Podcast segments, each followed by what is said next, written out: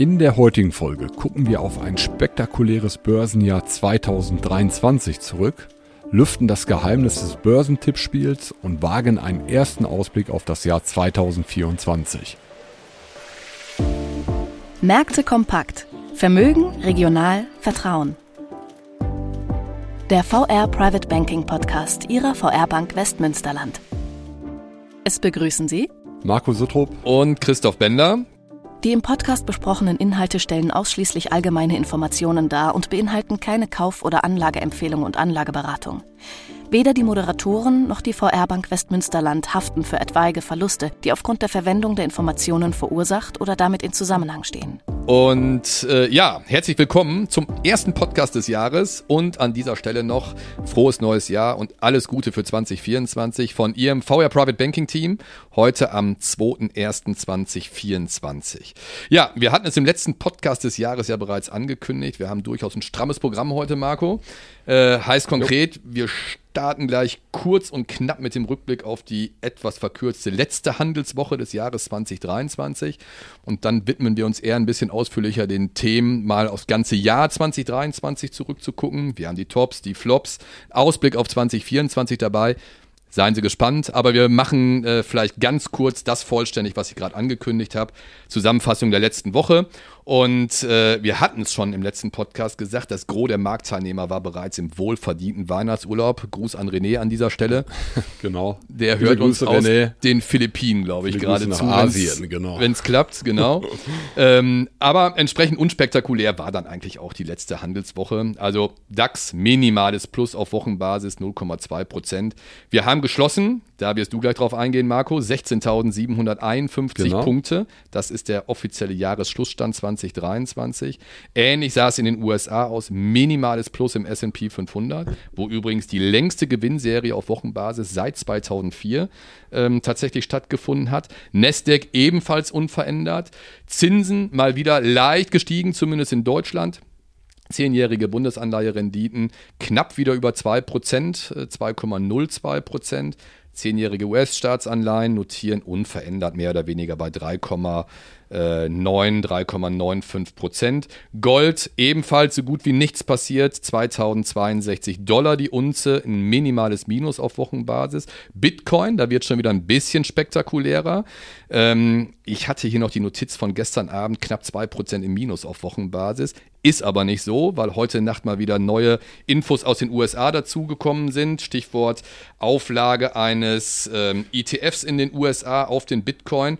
Heute Nacht fast 6% angesprungen. Ich glaube, Marco, 45.000 Dollar. genau, wir liegen Bitcoin. jetzt bei etwas über 45.000, 45,2 ja. sowas. Wie du sagtest, gute 6% zugelegt in den letzten 24 Stunden. Ist ja so, dass der Bitcoin wird ja immer gehandelt, auch über Weihnachten, genau. über die Feiertage, quasi 24-7 Handel. Und äh, diese prozentuale Ver Veränderungen, die dann angegeben sind, die man oft liest, die beziehen sich immer auf den Stand, wie war es vor 24 Stunden. Das sind die 6 Prozent, ja, genau. die du gerade sagtest. Ja die gestern noch nicht da gestanden haben. Genau. Aber so unspektakulär die letzte Woche war, ich habe es gerade gesagt, umso spektakulärer, Marco, war das Kalenderjahr 2023, was zu Ende gegangen ist. So ist es. Spektakulär und auf jeden Fall auch äh, sehr, sehr erfolgreich. Vor allem so die letzten zwei Monate. Ab Anfang November ging es ja an den Märkten nochmal massiv nach oben. Und ja, fangen wir vielleicht auch an hier in Deutschland mit dem DAX. Der DAX hat gute 19 Prozent zugelegt. Ich hatte das mal nachgesehen, 12 davon ab dem 1.11. Also sieht man gerade nochmal so diese Jahresendrallye äh, die echt ähm, doch die Indizes nochmal massiv getrieben hat. Ja, und äh, du hattest es gerade schon gesagt, 16.751 Punkte war dann der Schlussstand zum Jahresende. Wo sich dann die Frage stellt, wer das vorausgesagt hat vor genau. einem Jahr um diese Zeit. Er hatte das letzte Woche ja gesagt, wir haben mal so ein kleines ähm, abteilungsinternes Tippspiel gemacht und ja, leider, Christoph, kann man sagen, wir beide haben die Krone nicht auf. Ja. Nein, wir müssen uns mit dem Platz zwei zufrieden geben, ja. weil es gab tatsächlich eine Person, die noch optimistischer gewesen ist, als wir das gewesen sind. Und es ist keiner der Hosts, sondern indirekt eigentlich einer, dem wir mit zu verdanken haben, dass dieser Podcast tatsächlich seit fast einem Jahr auch tatsächlich Sie als unsere Kunden erreicht. Es ist unser Unternehmenssprecher Philipp Nagel, der sogar heute hier bei uns in der Podcast-Runde sitzt. Sie hören das Gelächter schon im Hintergrund. Philipp, wie konnte das passieren, dass du uns auf Platz zwei verdrängt hast? Frage, lieber Christoph, müsste ich ja eigentlich genauso zurückgeben. Wie konnte das passieren? Ich bin ehrlich, ich glaube, das ist so ein, ähm, ein blindes Huhn, ne? findet auch mal einen Korneffekt, äh, wie man das vielleicht beim Bundesliga-Tippspiel kennt, wenn da plötzlich irgendjemand mittippen darf, der noch nie ein Bundesligaspiel gesehen hat und dann das Ding am Ende nach äh, 34 Spieltagen gewinnt. Ich glaube, so ehrlich muss ich sein, äh, dass ich einfach verdammtes Glück hatte. Aber als aufmerksamer Hörer von Märkte Kompakt hätte ich äh, spätestens, ja, irgendwann so ab Mitte des Jahres, glaube ich, exakt diesen Endstand des DAXes getippt und von dem her, ähm, ja, hoffe ich, äh, dass ich nochmal mitmachen darf. Ähm, und ich würde sagen, erst wenn ich zwei in a row gewinne, dann darf ich mich hier abkulten und feiern lassen und bis dahin bleibe ich Stammhörer. Ja, aber top, Philipp. Glückwunsch nochmal vom gesamten Team auf ja, jeden Fall auch. auch. Und äh, du bist natürlich in diesem Jahr auch wieder dabei, darfst den Tipp abgeben und ja, nächstes Jahr um diese Zeit werden wir werden das Geheimnis lüften. Ja. Aber wir halten dagegen, Christoph. Wir versuchen uns den Titel dann mal in die eigenen Reihen zu holen. Ja. Aber gut, das soweit zum DAX, super Jahr. Und wenn wir nach Amerika schauen, noch besser gelaufen. Der S&P 500 legt um über 24 Prozent zu. Der Technologieindex, die Nasdaq, ähm, gute 43 Prozent zugelegt. Weil man, Marco, auch hier vielleicht ein bisschen Wasser in den Wein gießen ja. muss. Wir haben es, glaube ich, bestimmt fünf, sechs, sieben Mal in dem letzten Jahr auch äh, als Thema gehabt.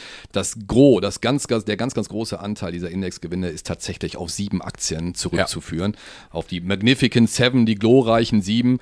Äh, wir werden sie gleich bestimmt in der Rückschau auch nochmal namentlich benennen, aber das Thema KI etc. ist das beherrschende Thema gewesen. Das muss, glaube ich, an dieser Stelle auch nochmal erwähnt sein. Genau so ist es. Ähm, nimmt man diese, also dieser SAP 500, da sind ja diese sieben eben so groß gewichtet, nimmt man die anderen 493, war es sogar so, dass sie zum 1.11. noch Im äh, leicht im Minus gestanden genau. haben. Oder was heißt leicht? Zwischen 4 und 5 Prozent. Also äh, da sieht man, dass diese großen sieben, wie du sagtest, extrem getrieben haben. Insgesamt aber ein super Jahr für die Nasdaq, der größte Zuwachs seit 1999 wobei damals das Plus mit 102 Prozent dann nochmal doppelt so hoch ausgefallen ist wie im Jahr 2023.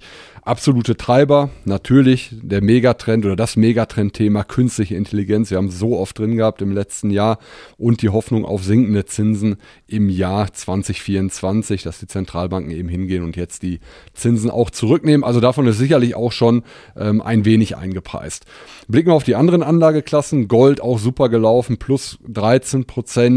Bitcoin, ja, hat hier dann die Krone auf, was die verschiedenen Assetklassen angeht, legt um 151 Prozent zu. Und wir hatten gerade drüber gesprochen, super Jahrestart, jetzt nochmal irgendwo 6 Prozent dazu gewonnen.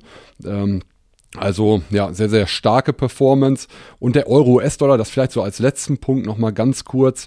Ähm, der Euro hat tatsächlich im letzten Jahr sogar knapp dreieinhalb Prozent gegenüber dem US-Dollar an Stärke gewonnen. Ähm, hätte man vielleicht bei den Problemen, die wir dann hier in Deutschland, in Europa gesehen haben, ja. nicht unbedingt vermutet. Ja, ja Renditen noch mal ganz kurz, letzter Punkt zum, zum Rückblick. Ähm, die zehnjährige deutsche Rendite Staatsanleihen 207, da lagen wir im, am Beginn 2023 bei 2,14 Prozent, also übers Gesamtjahr dann nahezu unverändert. In den USA sieht es sogar etwas anders aus. Da sind wir aktuell bei 3,92 Prozent und äh, lagen am Anfang des Jahres bei 3,49 Prozent. Also da sind wir tatsächlich aktuell noch relativ deutlich über dem Niveau, was wir Anfang des vergangenen Jahres gesehen hatten. Aber das soll soweit zum ähm, Rückblick sein, zu den Assetklassen. Wir haben da mal geschaut, was sind eigentlich die Aktien, die richtig, richtig gut gelaufen sind und die, die, die aber richtig, richtig schlecht gelaufen haben. Ja, genau. genau. zumindest mal die Highlights rausgepickt. Fangen wir mit Deutschland an. Fangen wir mit Deutschland an, mit dem DAX an. Weiter. Und du machst mit den USA weiter. Ja, also eine Riesenspreizung, die wir hier sehen ähm, innerhalb des DAXes. Wenn wir tatsächlich mal mit den Top-Aktien anfangen, wie sich das gehört, von Platz 3 auf Platz 1 steigend. Ähm, auf Platz 3 SAP 44,7 Prozent äh, im Kalenderjahr 2023 gewonnen. Europas größter Softwarehersteller. Marco hat bestimmt von den Themen profitiert, was du gerade auch gesagt hast. Cloud-Geschäft, künstliche Intelligenz, also bestimmt der ganz große Treiber gewesen. Auf Platz 2, da glaube ich, haben die wenigsten mitgerechnet. Heidelberg Materials, Heidelberg Zement ehemals, Europas größter Baustoffkonzern, profitiert von einer guten Auftragslage rund um das ganze Thema Infrastrukturprojekte und hat auch bestimmt ein bisschen davon profitiert, dass die ähm, entspannte Lage bei den Energiepreisen 2023 angehalten hat, weil nämlich das Geschäft zur Zementherstellung sehr, sehr viel Energie verbraucht. Und auf Platz 1 der Gewinner des letzten Jahres, leider vielleicht, äh, Rheinmetall, mal wieder ein Rüstungskonzern. Nachdem wir im letzten Jahr schon eine Kursverdopplung gesehen haben, hat es dieses Jahr nochmal für ein Plus von 54,3 Prozent gereicht. Also schon Wahnsinn. Krass, und ja. Die Spreizung sehen wir, wenn wir uns die Verlierer angucken. Auch hier von 3 auf 1 im negativen Sinne. Bayer minus 30,4 Prozent, haben wir im Podcast bestimmt auch mindestens zweimal drüber gesprochen. Ähm, haben wir hier einmal das ganze Dauerthema ähm, Milliardenabschreibung auf das Glyphosatgeschäft und jüngst nochmal einen Fehlschlag bei der Entwicklung eines wichtigen Medikamentes gesehen, was ausschlaggebend gewesen ist für diesen Kursverlust. Siemens Energy war auch zweimal Thema im letzten Jahr ähm, macht immer noch das verlustreiche Windkraftgeschäft zu schaffen und auf äh, dem ersten Platz im negativen Sinne Zalando mit minus 35,2 Prozent, nachdem die Aktie im letzten Jahr sich schon fast halbiert hat, auch 2023 ein Jahr zum Vergessen. Kaufzurückhaltung bei den Kunden angesichts hoher Inflation, wirtschaftliche Unsicherheiten, hohe Lagerbestände. Da haben die wirklich zweimal die rote Laterne. Zweimal nacheinander. In Folge, ja. ja. Die können sich aber nicht abfeiern wie unser lieber Herr Nagel. Ne? Ja. aber das vielleicht mal Tops und Flops 2023. Äh, Marco, du machst weiter mit den amerikanischen Pendants. Genau, und wir haben jetzt mal die aus dem, dem Nasdaq äh, genommen, die Tops und Flops, also aus dem Technologieindex. Ich fange dann einfach mal an mit den Flops. Der drittletzte von den 100 Unternehmen, die im DAX sind, ist Walgreens mit minus 30 Prozent. Das ist eine Drogeriekette aus den USA, eben die tiefrote Zahlen präsentiert haben. Ähm, die Chefin hat das Unternehmen verlassen. Ein deutliches Sparprogramm ähm, ja, ist, ist aufgelegt worden. Kein guter Ausblick, das führt zu dem minus 30. Vorletzter Platz, Illumina, ein Genspezialist die keine wirkliche Lösung kam für das fehlende Wachstum in dem Unternehmen. 2024 wird wahrscheinlich auch äh, vom Umsatz her eher eine Stagnation stattfinden. Das bedeutet dann vier Jahre in Folge kein Wachstum, minus 31 Prozent. Und der letzte Platz, nochmal ähm, deutlich ein Minus mit 45 Prozent, ist Moderna. Moderna, Covid-19-Impfstoffhersteller oder unter anderem äh, Covid-19-Impfstoffhersteller, hat im dritten Quartal einen Milliardenverlust gemeldet und ähnlich wie andere Impfstoffhersteller leidet das Unternehmen unter den schrumpfenden Absatz, gerade im äh, Covid-19-Impfstoffgeschäft. Zuletzt aber, muss man auch sagen, gute Studiendaten zu einem Krebsmittel äh, verkündet, da hat der Kurs sogar leicht wieder angezogen. Aktie war zeitweise über 60 Prozent im Minus, aber ähm, aufs Gesamtjahr mit minus 45 Prozent dann hier die rote Laterne. Ja, dann kommen wir zu den ähm, Top-Unternehmen aus dem Nasdaq. Fangen wir mal an mit dem dritten Platz. Das ist CrowdStrike Holdings mit 142 Prozent Wertzuwachs. Ähm, CrowdStrike ist Anbieter von Cybersecurity-Produkten und Diensten und ja, hatte die Anleger mit einem sehr, sehr starken, unerwartet starken Quartalsergebnis überrascht.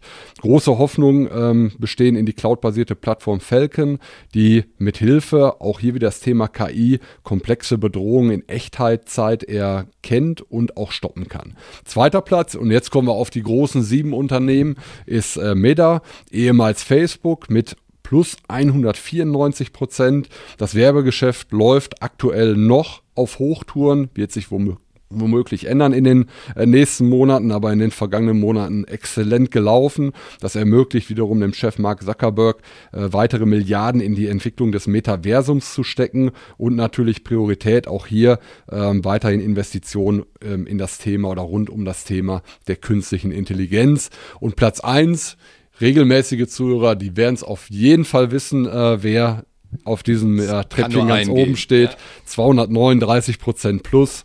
Nvidia, es kann kaum anders sein, auch aus den glorreichen sieben. Und wir haben oft drüber gesprochen, die Euphorie rund um das Thema der künstlichen Intelligenz. Die Chips, die Nvidia entwickelt, dominieren den Markt absolut, werden in äh, so vielen Teilbereichen dann eben auch verwendet. Wir haben oft drüber gesprochen und ist dann mit Abstand nochmal Platz eins.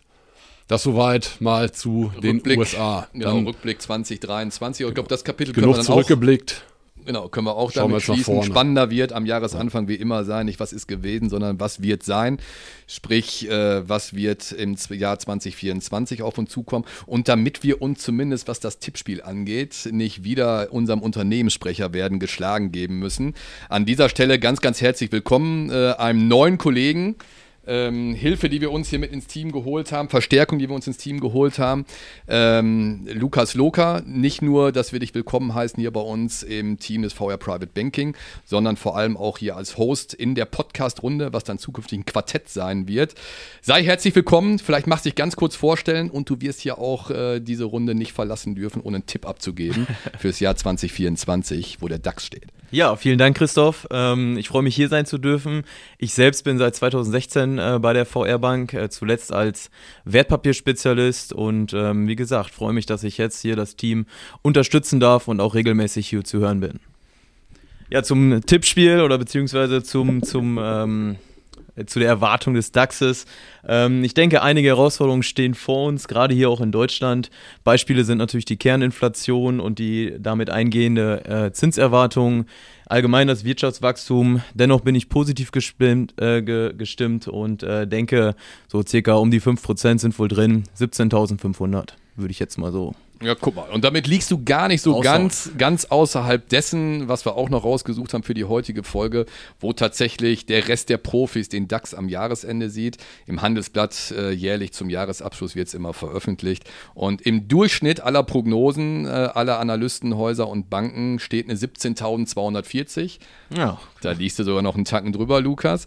Ähm, aber hier, um das vielleicht mal ganz kurz vollständig zu machen, auch eine relativ ordentliche Spreizung. Also im Hoch die optimistische Schätzung kommt von CMC Markets mit 18.600 Punkten und tatsächlich am pessimistischsten eingestuft äh, hat ähm, die ganze Gemengelage die Bank of America. Die sieht den DAX am Jahresende gerade mal bei 15.400 Punkten. Also spannend äh, zu sehen sein, A, wo die Tipps dann tatsächlich ähm, äh, hinfallen und wo wir um äh, in einem Jahr um diese Zeit tatsächlich stehen. Wahrscheinlich mal wieder komplett woanders, als wir es gerade vermuten. Ich bin sehr gespannt, äh, wer am Ende dann äh, das Tippspiel gewinnen wird. Ja, vielleicht ganz kurz, ähm, unsere ähm, DZ-Bank sieht tatsächlich das Kursziel zum Jahresende bei 17.500 Punkten. Schauen wir mal, wo tatsächlich äh, am Jahresende der Index steht. Aber das äh, vielleicht mal ganz kurz als schon kleiner Ausblick für die nächste Folge, Marco wenn du eigentlich jetzt äh, mit dem Ausblick startest, aber vielleicht nochmal ein bisschen Cliffhanger hast für das, was uns in der nächsten Folge erwarten wird. Genau, also wir haben jetzt schon eine Woche, wo von der volkswirtschaftlichen Seite auch wieder viele Daten bekannt gegeben werden, die echt interessant sind. Am 3. Januar, also morgen am Mittwoch die Arbeitslosenquote hier für Deutschland. Dann folgen am Donnerstag die vorläufigen Verbraucherpreise, also die Inflationsdaten ebenfalls hier für Deutschland. Erwartet werden 3,7 Prozent. Super interessant. Und dann am Freitag folgt der Arbeitsmarktbericht für die USA. Also auch das sicherlich ein äh, Thema, was die Märkte bewegen wird. Und dann werden wir in der nächsten Woche, ich glaube, den Ausblick auch nochmal etwas schärfen, so auf die großen Themen in diesem Jahr mal schauen. Lukas, du hattest gerade schon das Thema Inflation angesprochen, Energiepreise. Wir haben natürlich äh, nach wie vor die Konflikte in der Welt, ob in der Ukraine oder in der Ostkonflikt. Wir haben ganz interessant Wahlen, die Wahlen in den USA. Genau. Stichwort Donald Trump, äh, der jetzt ja doch auch in den Nachrichten wieder mehr in Erscheinung tritt. Viele, viele weitere Themen. Also freuen sich auf die kommende Woche, äh, wenn es dann wieder heil, heißt Märkte kompakt, wenn wir dann wirklich den Blick mal nach vorne setzen. Ja, das war es für heute. Wir hoffen, es hat Ihnen gefallen.